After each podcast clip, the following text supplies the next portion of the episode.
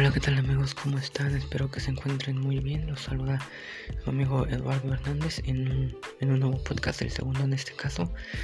Y en el primero hablamos sobre eh, un género cinematográfico que fue el, el bélico. Hablamos así en, general. Y en esta ocasión pues ya hablaremos en específico un, poquito más a fondo sobre, sobre una película de ese género. Y comenzamos.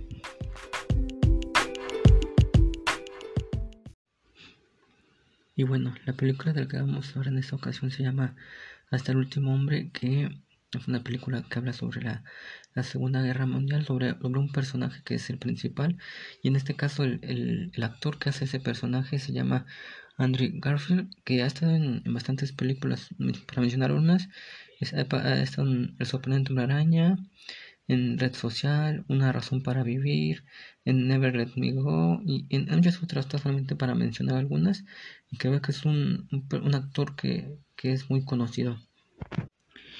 Y otros personajes de esta película también creo yo conocidos o que yo he visto en varias películas es Teresa Palmer, que es la, en este caso la novia y después esposa del personaje principal. Eh, Luke Bracey y Vince Vaughn. Esos son los que yo creo son los principales y, los más conocidos. Y bueno, ahora sí vamos a hablar sobre la, película, sobre pues varias partes de esta. Y, pues en el principio, pues empieza, eh, la película empieza con, con Desmond, que pues está con su hermano peleando y, pues con una piedra le, le, pega en la cabeza. Y pues desde ahí como que él empieza a, a tener otra idea de, de no a la violencia o no matar a, a las personas y por eso es que él después pues es él actuó de esa manera. Pero eso es lo principal. Y otra es de que su papá también eh, estuvo en la primera guerra mundial y, y, pues obviamente él era muy violento después cuando regresó a, a su casa. En, muestra en la película que en ocasiones pues él era violento con, con su mamá y pues en una ocasión ya cuando estaba grande este Desmond eh, casi mata a su papá con un arma de fuego no entonces, desde ahí como que él, él empieza a tener miedo a las armas, o no sé si miedo, sino como que no, no le agradan. Y eso es como lo principal para, para conocer sobre la película.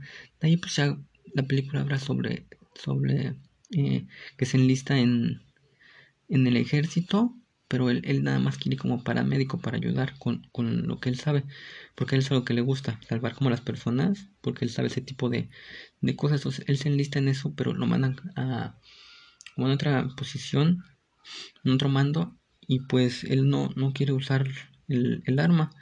Entonces, pues ya después con un juicio y después hay unas situaciones que pues él, él puede él puede ir con sus compañeros, pero sin, sin portar ningún, ningún arma.